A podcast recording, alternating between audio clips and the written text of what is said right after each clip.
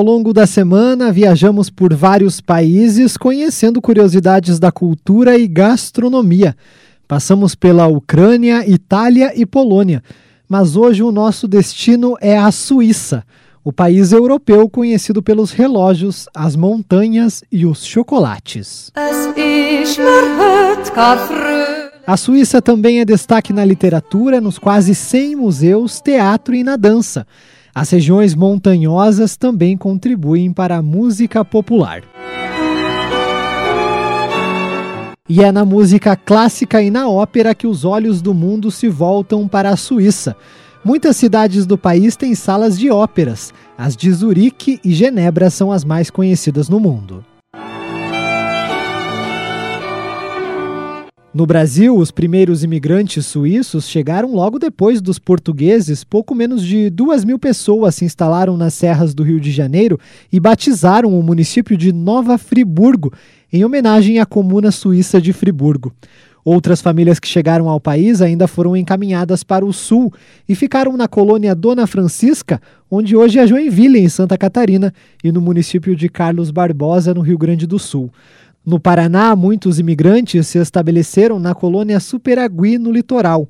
Na época da fundação, em 1852, chegaram à ilha 13 famílias europeias, vindas da Suíça, França, Itália e Dinamarca.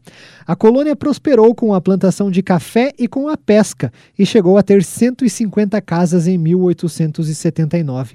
A gastronomia suíça está representada na Festa das Nações em Ponta Grossa. A coordenadora da barraca, Juscelene Kuhn, destaca que o país é famoso pelos fundis. O fundi surgiu, pelo que eu sei da história um pouco, lá pelo século XVIII, onde os soldados precisavam né, de alimentação e eram tinham dificuldade né, de conseguir os alimentos. E como a região é bem tem bastante queijo, eles derretiam o queijo e comiam com pedacinhos de pão. Então aí surgiu o fundi salgado. O doce veio mais tarde, um comerciante de chocolates, numa roda de amigos, é, degustando o fundi salgado. Como ele era tinha uma loja de chocolates, ele teve a ideia e sugeriu que se fizesse o mesmo com o chocolate, derretendo e daí ali usando o pão mesmo, ou mais tarde veio a, a ser usados as frutas, né? É, pode ser usado uva, maçã, a variedade de frutas que quiser, é, é molhadinho no, no chocolate. Fica ótimo também. Para a festa, o fundi sofreu algumas alterações. O espetinho de morango é o espetinho higienizado todo, né? Espetado num palitinho de churrasco e depois coberto com um chocolate derretido. Ele seca, fica uma, um chocolate crocante, assim, bem gostoso. E o morango no copinho é uma versão nossa do fundi é, de chocolate, né? que o fundi, o fundi é uma das, das especialidades dos suíços, né?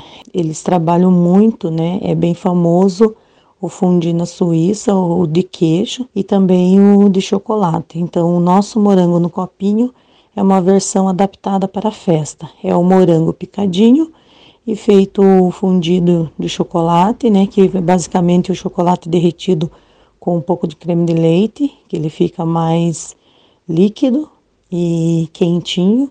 É colocado no copinho, servido né, com uma colherinha e as pessoas podem degustar no momento, ele fica delicioso assim, né? Porque como eu falei, impossível o morango com chocolate não ficar bom. Além do espetinho de morango e do morango no copo, também está disponível o crepe suíço. A massa do crepes, a preparação dele é basicamente uma massa bem simples, parecida com a massa da panqueca, que leva água, ovos, trigo, margarina, maisena, sal, açúcar e o fermento. Ele é feito numa máquina própria para crepes e leva recheio de queijo, queijo com presunto, queijo com goiabada e chocolate. Esses são os que nós estamos trabalhando, mas ele pode ser recheado de vários outros sabores também. Ela também fala sobre a Festa das Nações, que vai até este domingo em frente à paróquia Santa Rita de Cássia, no bairro Ronda. Para nossa comunidade, essa festa é muito importante, porque é um momento de, de convivência, é um momento de evangelização, né?